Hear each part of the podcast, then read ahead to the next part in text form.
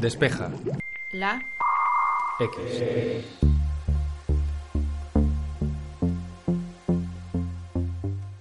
Aunque muchísimas compañías soñarían con estar en la posición de Apple o Samsung, lo cierto es que estos gigantes tecnológicos han terminado 2018 con un sabor de boca agridulce. En el episodio de hoy vamos a analizar los diferentes factores que han ocasionado esta situación de alarma, desde la crisis económica china hasta la madurez de una industria en la que cada vez hay una competencia más agresiva. Javier Lacorte, editor en Sataka, y Alejandro Nieto, coordinador del blog Salmón, son los encargados de guiarnos en este viaje repleto de cifras que dan muchísimo vértigo. Esto es Despeja la X, mi nombre es Santi Araujo y comenzamos.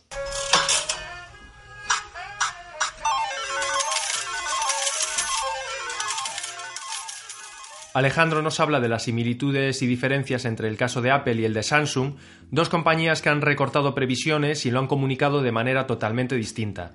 El 2 de enero de 2019, Apple emitió un profit warning, el primero en casi dos décadas. Eh, un profit warning es un aviso que tienen que hacer las empresas cotizadas cuando los beneficios estimados van a ser más bajos que las estimaciones previas. En este caso, Apple ha rebajado las estimaciones de sus ingresos entre 5.000 y 9.000 millones de dólares. Previamente mm, preveían em, ingresar en el último trimestre de 2018, que es el primero del, em, del, año fiscal de Apple para 2019, entre 89.000 y 93.000 millones de dólares y ahora lo estiman 84.000 millones de dólares. Es decir, el trimestre está cerrado, eh, pero todavía las cifras no son definitivas y van a ser mm, entre 5.000 y 9.000 millones más bajo de lo que se preveía. Eh, ¿Por qué ha pasado esto? Bueno, eh, Apple lo ha explicado en una carta del CEO Tim Cook en varios puntos. Uno es la fortaleza del dólar, otros menos reemplazos del iPhone de, lo esperado, pero sobre todo el principal punto ha sido las bajas ventas eh, de iPhone en países en desarrollo, en concreto en China. Apple además señala que el problema es el crecimiento económico en China, que está flojeando desde la segunda mitad de 2018. A los pocos días de este anuncio, el 8 de enero, eh, Samsung también presentó sus estimaciones eh, para el último trimestre de 2018 y las ventas eh, cayeron un 11% respecto al año anterior. Es decir, pasó de 59.000 millones de dólares del último trimestre de 2017 a 53.000 millones de dólares en, en, el último de 2018. Los beneficios aún cayeron más, un 29%, desde 13.500 millones de dólares a 9.700 millones de dólares. El caso de Samsung es bastante diferente. La empresa tiene una estructura muy diferente. Es muy conocida por los, por los móviles, pero realmente la mayor parte de los beneficios vienen de la división de semiconductores. El problema de Samsung es distinto, pero también similar al de Apple. Eh, por un lado, la crisis económica, que parece que se cierne sobre China, hace que vendan menos eh, smartphones, cosa que afecta a, dos patas. La venta de los smartphones, por un lado, pero también a la venta de semiconductores, para ellos y para otros fabricantes. De hecho, cuando Apple vende un iPhone, eh, Samsung gana mucho dinero por los componentes que le suministra Apple. de hecho, gana más por cada iPhone vendido que por cada Galaxy que venden ellos. Por tanto, esta caída de ventas del iPhone en China también está afectando a Samsung. Eh, Samsung no ha dado ninguna explicación. Esto todo que, que estamos comentando aquí son estimaciones que dan, que dan los analistas. Aunque no existen datos oficiales, las cifras indican que el consumo dentro de China está cayendo fuertemente. Esto, sumado a otros factores, está haciendo muchísimo daño a ambas compañías. Bueno, parece que el problema que se apunta aquí, tanto por Samsung y por Apple, es, eh, es, que China está pasando por problemas económicos. Lo primero que hay que decir es que los datos oficiales de China no son similares a los que proporcionan los países occidentales. Eh, no son del todo buenos, son muy, están muy manipulados. A ver, en Occidente también se manipulan los datos cuando hace falta. No hay que olvidar el caso de, Grecia, previo a la crisis económica, o, ciertas, mm, digamos, invenciones que hay por ahí. Pero en China es más, puede ser más fuerte. Entonces, por un lado están los datos oficiales que ya están eh, señalando que hay una caída del crecimiento del PIB. De hecho, China tiene un, objetivo eh, oficial de crecer eh, el 6,5% del PIB es como un objetivo de, crecimiento y si no se llega, toman medidas, como el Banco Central y otras medidas que pueden tomar. Y en 2018 este crecimiento se ha mantenido por encima del 6,5%, aunque hay que ver el último trimestre que ya algunos analistas dicen que incluso los datos oficiales van a caer por debajo de este 6,5%. Eh, de hecho, los analistas dicen que va a caer por debajo del 6% por primera vez en 30 años. Es decir, el crecimiento en China se está ralentizando de forma muy abrupta para lo que nos acostumbraba. Eh, de hecho, la última vez que cayó del 6,5% fue en 2009, en medio de la crisis internacional financiera, eh, y fue un 6,4%. Y ahora estamos hablando de caídas, crecimientos por debajo del 6%. Todo esto estamos hablando de datos oficiales, que quiere decir que a lo mejor el crecimiento económico real de China es mucho más bajo. Eh, los datos que hay eh, es que la recaudación del IVA, también datos oficiales que pueden estar eh, manipulados, pero que bueno, son datos con los que se cuenta, es que el IVA, la recaudación del IVA ha podido caer un 67% en octubre de 2018 respecto al año anterior y un 71% en noviembre respecto al año anterior. Es una, caída brutal. Esto, está indicando que el consumo dentro de China está cayendo muy fuertemente. Eh, otros datos más objetivos es que las exportaciones coreanas a China han caído un 13%, que las economías de ciertos países alrededor también están ralentizándose, que dependen mucho de sus exportaciones a China, y que, por ejemplo, el, PIB de Singapur ha crecido un 1,6% por debajo del 3,5% eh, previsto. Esto lo que indica es que en China se cierne una crisis económica y los motivos son variados. Eh, el principal quizá sea la guerra comercial que mantiene China con Estados Unidos eh, que está haciendo que, bueno, que, afecte ¿no? a, la, economía china. Y esto es muy peligroso porque si, China se ralentiza, al final es, el país con más población del mundo, el, el país que más consume, eh, no per cápita, pero el país que más consume el mundo, puede hacer que el resto del mundo mm, se vea afectado. ¿no? Estamos viendo pues, que Corea, sus exportaciones han caído, países de alrededor, etcétera, pero esto puede afectar a todo el mundo. Eh, por, ejemplo, al caso de, Apple, ¿no? que está bajando sus, sus estimaciones de, ingresos y beneficios del último trimestre del año pasado debido a los problemas de, China. En el caso concreto de, la tecnología, eh, realmente China es un gran consumidor de tecnología para su uso interno, eh, aunque sea a través de las marcas eh, chinas que, hemos visto. Por ejemplo, Samsung exporta componentes a China para que sus fabricantes, sus Huawei, Oppo, etcétera, fabriquen sus teléfonos. Pues si, baja el consumo en China, estos fabricantes que compran menos componentes y afectan a, todo, el, sector a nivel mundial. Eh, aunque podamos pensar también que ciertas empresas tienen una cuota de mercado relativamente baja en China, por ejemplo, Apple tampoco es que tenga, o sea, sus ventas de iPhone en, China son importantes, pero tampoco es que sean eh, espectaculares su market share. Estamos hablando, depende de las estimaciones que haya, podemos estar hablando de un 10%, a un, quizá un poco más, depende del trimestre, pero claro, los ingresos que China eh, proporciona a Apple está en torno del 20%. Es decir, aunque tú tengas una cuota de mercado muy pequeña en China, como hay tanta población y tanto consumo, eh, puede afectarte mucho a las cuentas. Entonces, este, digamos, eh, crisis que viene a China puede afectar globalmente a todas las empresas de tecnología. Ya hemos comprobado que la situación en China tiene gran parte de responsabilidad en la situación de Apple. Javier Lacorte también cree que debemos fijarnos en otros factores igual de importantes. De todo lo que ha comentado Alejandro, lo que más nos quedamos nosotros como consumidores o como prensa o como interesados por la tecnología y de lo que también parece que más se quedó Apple en la carta de Tim Cook que comentaba Alejandro es el asunto de China. Al final eh, es un poco una regla de tres simple. Apple eh, contaba con aumentar sus ventas, sobre todo gracias a China, ya que al final es la región en la que más margen de crecimiento tenía. En el resto se está viendo algo de estancamiento. Ahora si queréis lo comentamos más de repente llega una crisis económica china, de repente el consumo por tanto baja y se vende menos iPhone de los esperados, con lo cual las ventas globales de Apple se resienten y eh, es el principal responsable sin duda China. Ahora bien, creo que eh, no podemos quedarnos únicamente en China y me explico. Apple en los últimos resultados financieros, eh, los últimos resultados trimestrales, anunció que iba a ser la última vez en que comentase, anunciase públicamente sus cifras de ventas concretas de dispositivos, ¿no? Como suele hacer hasta ahora con, casi todos sus productos, ¿no? Sabor Apple Watch.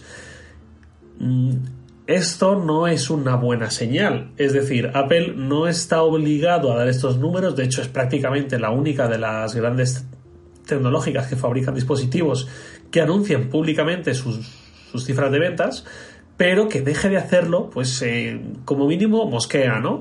Entonces, si vemos cuáles son sus últimos números y vemos que el crecimiento de los iPhones se ha detenido, se ha llegado a, una suerte de techo de entre 220 a 230 millones de iPhones vendidos al año, y ya parece que Apple no tiene mucho más sitio para crecer, ¿no? No hay mucha más gente en el mundo capaz y dispuesta a comprarse un iPhone eh, cada X tiempo que al final sumen las ventas que suman.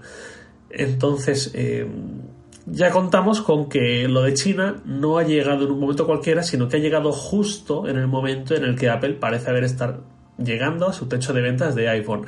Esto de hecho ya lo hemos comentado varias veces, de hecho eh, creo que en este podcast también lo comentamos hace unos meses y de hecho eh, hemos hablado de ello a raíz de que llegando al techo de ventas del iPhone parece que la idea de Apple es sacar más dinero de cada persona que ya tiene un iPhone, ¿no? ¿Cómo? Pues vendiéndole un Apple Watch, ofreciéndole Apple Music, aunque esto no deja gran margen, vendiéndole otros servicios, que es donde Apple está creciendo mucho y demás. Vale, pues que se junten estas dos, eh, estos dos sucesos, estos dos eventos, por un lado China, por otro lado el techo de ventas del iPhone, hace pensar que Apple realmente tiene entre comillas, un problema, ¿no? Bendito problema, haber llegado hasta donde está, pero no deja de ser un problema, sobre todo para los inversores, los accionistas, que siempre están pidiendo más y más y más crecimiento. Em, por otro lado, hay muchos factores que quizás expliquen eh, que Apple cada vez le esté costando más aumentar su, sus ventas anuales de iPhone. Hay cualquier no, es algo que haga falta ser un gran analista tecnológico o estar informado al detalle de los pormenores de Apple. Creo que cualquier mm, entusiasta de la tecnología que le guste estar al día, que ve un poco el recorrido de la industria en los últimos años, no se le escapa, pues por un lado, el precio de los iPhone ha subido mucho en los últimos años, también hablamos de esto anteriormente en Despejara X, y aunque más o menos el precio base de los iPhone se mantiene estable, por supuesto contando con la inflación, sí que es cierto que eh, si se mantiene estable este año es gracias al iPhone 10R y el iPhone 10R pues no deja de ser el iPhone un poco edulcorado. Yo personalmente creo que está muy bien es muy completo y al 90 o 95% de consumidores de iPhone le debería satisfacer. Pero sí es cierto que cuando tú ves un poco la percepción es que te está llevando el iPhone de menor valor el que está recortado respecto a los otros dos. Y que el verdadero base sería el 10S que está muy por encima en precio de, todos los anteriores. Pongo un ejemplo rapidito, ¿vale? Una vez yo estaba eh, en la carrera estudiando eh, economía conductual y demás, esto supongo que Alejandro sabrá muchísimo mejor que yo, pero bueno, nos explicaron eh, herramientas que tienen las empresas para forzar un poco a las ventas del producto que realmente quieren vender. Un ejemplo muy bueno es el Burger King, cuando empezó a vender el doble Whopper con dos hamburguesas en vez de una, notó que las ventas no estaban eh, a la altura de sus expectativas. Pensaban que se iba a vender más. ¿Cómo solucionó esto? Poniendo a la venta un triple Whopper. ¿Por qué? Porque eh, cuando las personas ven una hamburguesa o el doble, pues era demasiado frecuente que cogieran solo una. En cambio, cuando ven que hay una, dos o tres hamburguesas, ya parece mm, menos de gordo, quizás, no sé cómo decirlo, cogerse la del medio, ¿no? Entonces, eh, perdón, Burger King no puso a la venta la triple Whopper para que la gente cogiese la de 3, la triple, sino para que la gente cogiese la de 2 que hasta ahora no la estaba cogiendo, ¿vale? Algo parecido creo que se puede aplicar con Apple. Ha sacado el iPhone 10R, algo más económico que los otros, muy completo, muy bien, pero realmente la percepción que tiene el consumidor es de que se está llevando el de menor valor, el que no es la continuación de los que hemos visto hasta ahora, sino es una especie de iPhone 5C de, otra época, pero que, bueno, comparativamente es mucho mejor este, ¿no? Que el iPhone 5C respecto al 5S. Vale, pues eh, el iPhone 10R casualmente es el que mejor se está vendiendo. Lo dijeron los analistas hace poco, que veían que el iPhone 10R de 64 GB era el modelo que mejor se vendía. Lo ha confirmado Tim Cook, que es el, desde su puesta a la venta es el que mejor se vende de todos eh, durante cada día. Y, y a esto se le suman otras cosas, otras cosas como una competencia que está apretando más que nunca. Es decir, hace unos años no había una competencia tan buena y que apretase tanto en precio como ahora.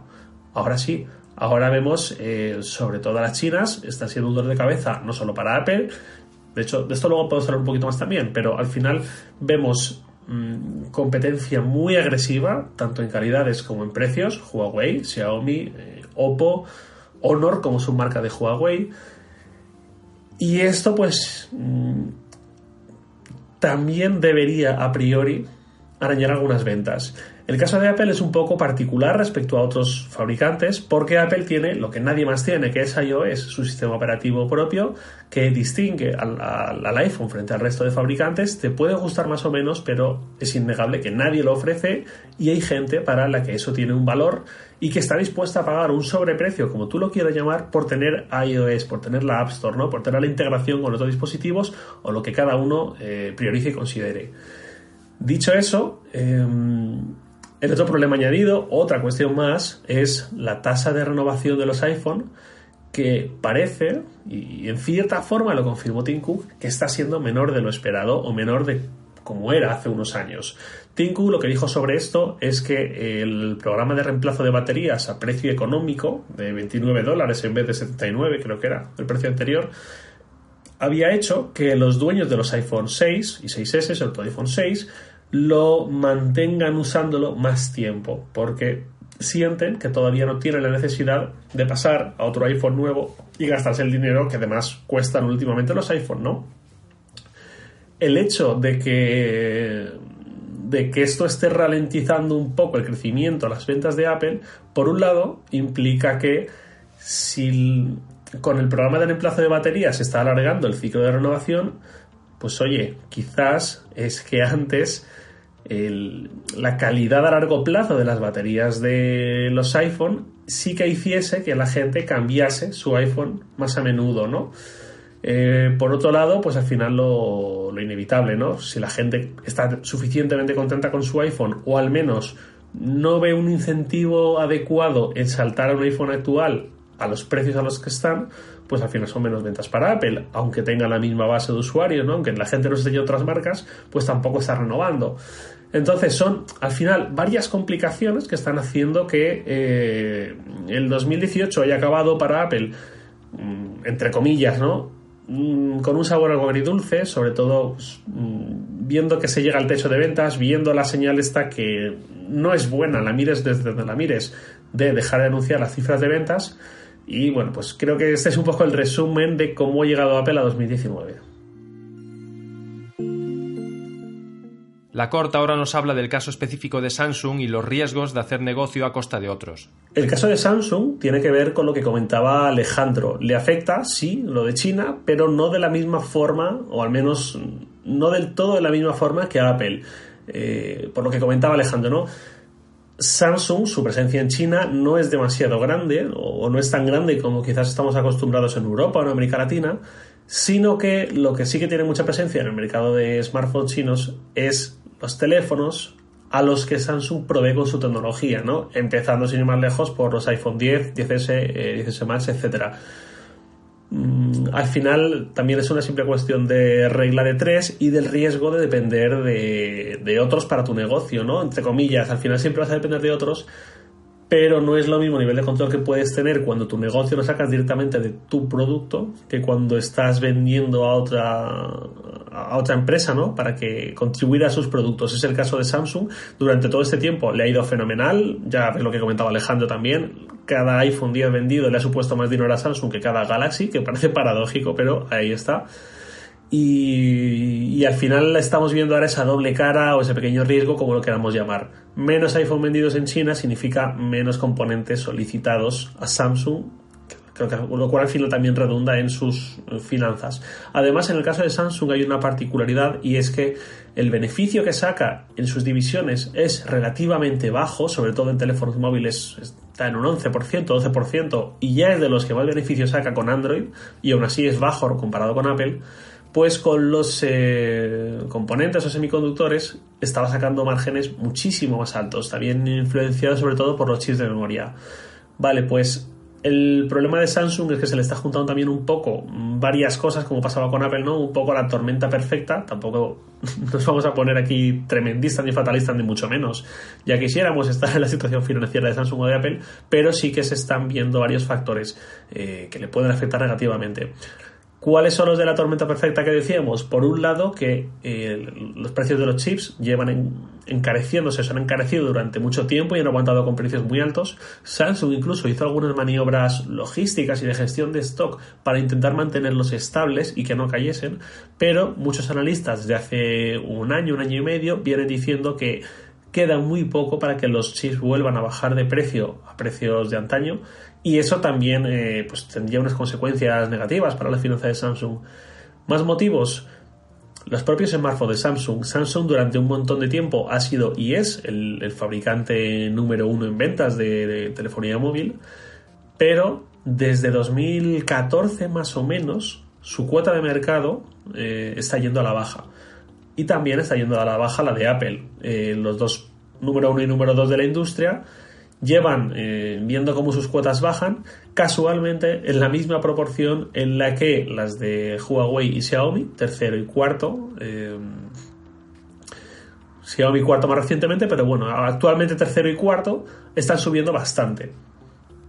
Mm, hay más actores, no están solo ellos, pero al final los números pues son un poco los que son y podemos deducir que eh, bien sea por no renovar, bien sea por renovar con otras marcas, Samsung lleva unos años, igual que Apple, perdiendo parte de su significado en el volumen bruto de telefonía móvil en el mundo, mientras que los chinos, casualmente chinos, sí que están yendo al alza, sobre todo con estrategias agresivas de precio, aunque en el caso de Huawei también estamos viendo precios muy altos en algún producto concreto, no el más vendido, pero sí que en algún producto concreto, y también, eh, innegable, un aumento muy grande de la calidad, creo que todos percibimos muy diferente un Huawei, un Xiaomi, un Oppo de 2017, 2018 a uno de 2013, 2014.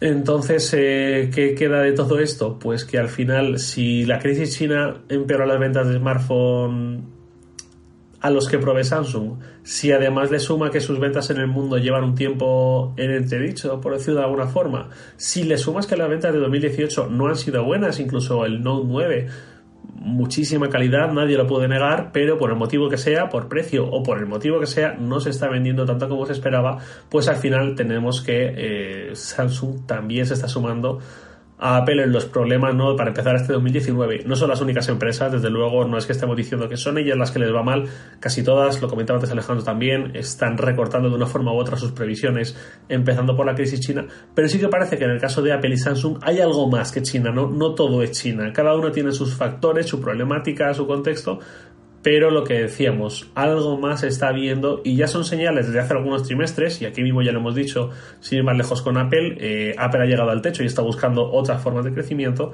y pues bueno, pues así están las dos líderes de la industria móvil eh, empezando a regular 2019. A estas alturas no hace falta debatir que Samsung y Apple son dos compañías que han impulsado fuertemente la industria tecnológica en las últimas décadas. Ahora mismo se encuentran en un punto crítico y si quieren seguir manteniendo su posición en el mercado deberían pensar bien sus siguientes pasos. 2019 será un año clave en el que seguramente comprobaremos si esos pasos van en buena dirección. Si entramos ya en un terreno un poquito más de lucubraciones o estimaciones de qué puede deparar el futuro inmediato para estas dos grandes, pues bueno, eh, para Apple en primer lugar, mm, lo que más obvio es o lo que más tiempo llevamos diciendo, no es únicamente a raíz de esto, es que eh, está en este proceso de buscar más formas de ganar dinero que no sea con el iPhone. El iPhone al final significa el 60% de sus ingresos y eh, está en esta búsqueda de otras formas de conseguir que el dinero siga llegando a pesar de que el iPhone no, no siga creciendo como hasta ahora, ¿no? La más evidente lo hemos comentado el Apple Watch y sobre todo el sector servicios. Apple Music, Apple Pay, iCloud, todos los servicios derivados eh, son la división que más está creciendo dentro de Apple y, de hecho ya es la segunda ahora mismo detrás del iPhone. Y también estamos viendo ya movimientos en este CES, hemos visto varios en forma de servicios de Apple que llegan a fabricantes eh, externos, ¿no? a, terceros. Eh, el más obvio, lo que comentábamos, la llegada de iTunes, la llegada de la compatibilidad con AirPlay, cosas exclusivamente de Apple, está llegando a televisores de Samsung, de vicio, de varias marcas, con lo cual, pues eh, es una forma por hacer un paralelismo un pelín tonto quizás, pero que se entienda, una especie de caballo de Troya para que mediante el uso de dispositivos de terceros en un terreno en el que Apple no compite directamente, no fabrica paneles de televisores, eh, pues la gente sí que puede acceder a sus servicios, ¿no? Obviamente a día de hoy el dinero que puede ingresar Apple pues es relativo con este movimiento, al final mm, la compra de películas pues ya no es la que era antaño con la llegada de tantos servicios en streaming, pero bueno, es otra forma de aproximarse a Apple también. Por otro lado, eh, otro paralelismo así rápido, en 2001 Apple empezó a vender el iPod, y en 2003 el iPod dejó de ser compatible exclusivamente con Mac. Primero solo va a ser con Mac y después en 2003, un par de años más tarde, se hizo compatible con Windows. A partir de ahí las ventas explotaron y el iPod llegó a suponer el 40% de los ingresos de Apple en su época dorada, ¿no? Antes de que llegase el iPhone y arrasase con todo. Vale, pues ahora quizás, quizás, esto es una hipótesis mía, pero que viendo el pasado de Apple, pues tampoco me pillaría muy de sorpresa, podríamos ver algo parecido con el Apple Watch. Al final el Apple Watch, por mucha conexión LTE que tenga, sigue siendo un producto muy dependiente del iPhone. Nadie que no tenga un iPhone se compra un Apple Watch. Y quizás eso podría cambiar para intentar aumentar las ventas de este dispositivo y no estar ligado únicamente a la gente que ya tiene un iPhone, sino que sea compatible con cualquier persona que tenga un móvil Android. ¿No? Sería un poco la adaptación en los tiempos modernos de aquel iPod que saltó a Windows. Eh, y además el Apple Watch es un negocio, por lo que ha dicho Tim Cook justo estos días, muy bueno para Apple, está creciendo a muy buen ritmo. La unión de AirPods más Apple Watch ya ya consiguen muchos más ingresos y más ventas que las que conseguía el iPod en su mejor momento. Y además el Apple Watch, pues bueno, también tiene una renovación cada ciertos años. También está el negocio de las correas, que algunos también hemos hablado de él, que deja un margen brutal, muy por encima en porcentaje de cualquier otro dispositivo de hardware. Y bueno, pues por ahí es por donde creo que podríamos ver este, estos próximos movimientos de Apple a la hora de seguir llevando sus servicios a, a más gente e intentar mm, volver a aumentar los ingresos pese a que el iPhone haya tocado el techo, ¿no? Y por otro lado, Samsung. Samsung eh, iba a decir que lo tiene un poquito más complicado. Bueno, no sé si lo tiene un poco más complicado realmente, pero sí que sé que eh, pasa un poco un camino que también podía tomar Apple, que es el de volver a liderar la industria como hace tiempo que quizás no vemos que la lidere, al menos en términos de innovación en teléfonos Android. Me explico, la última gran novedad que hemos visto de un Samsung quizás fue eh, el S8 con su pantalla infinita en 2017 y unos días antes ya había presentado algo parecido el LG, con lo cual tampoco podemos decir que sea una gran novedad suya y en muy poco tiempo ya todos los demás fabricantes se sumaron. Eh, ¿Qué más grandes innovaciones hemos visto en los últimos años en telefonía por parte de Samsung? El lector de iris, que funciona muy bien, pero tampoco parece que esté siendo un exitazo al nivel de ser copiado por otros fabricantes y desde luego tampoco parece que sea un factor decisivo de compra para coger un Galaxy en otro teléfono. Incluso la propia Samsung mantiene eh, la identificación dactilar. No, no fuerza a la gente a que pruebe su lector de iris y a que le convenza y, a que lo use, ¿no?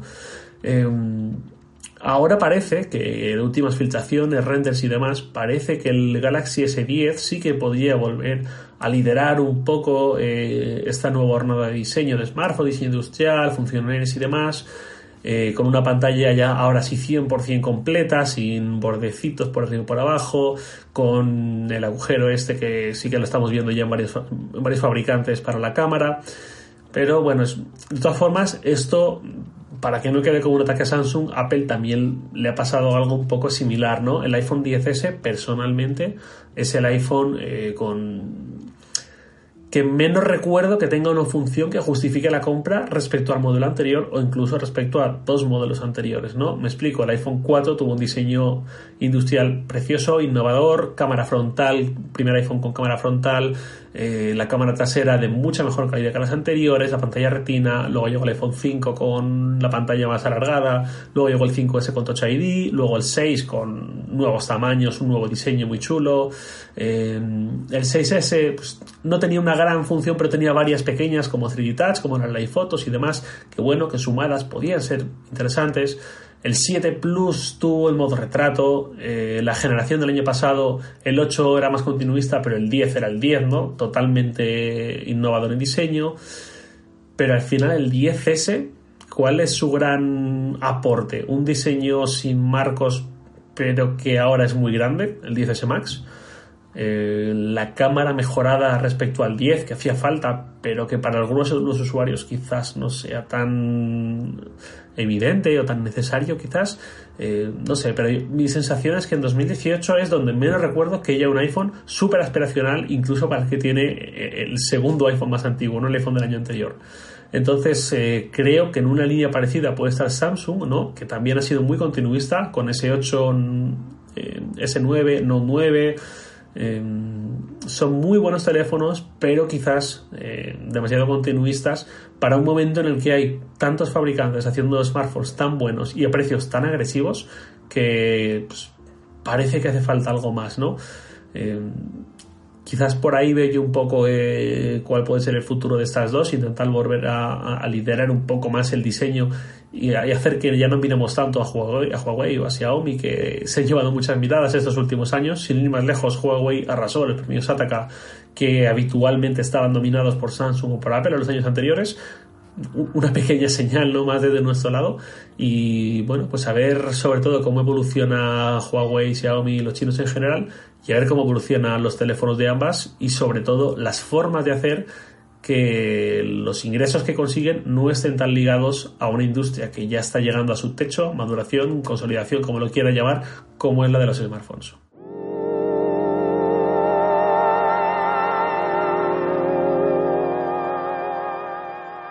Nosotros no tenemos ninguna responsabilidad en la situación actual de Samsung o Apple. De momento en Sataka no tenemos pensado en lanzar ningún smartphone ni empezar a publicar este podcast en chino. De todos modos, por si acaso, iré abriendo una cuenta en Duolingo para aprender mandarín mientras espero a que el próximo jueves lleguen nuevos invitados. Gracias a todos los que nos acompañáis cada semana y nos dejáis reviews positivas en iTunes, iBox, etc., ya que eso ayuda a que nos encuentre muchísima más gente. Un saludo y que pases una feliz semana. Bueno, voy a intentar decir esto último en chino. Mm, da igual, feliz semana.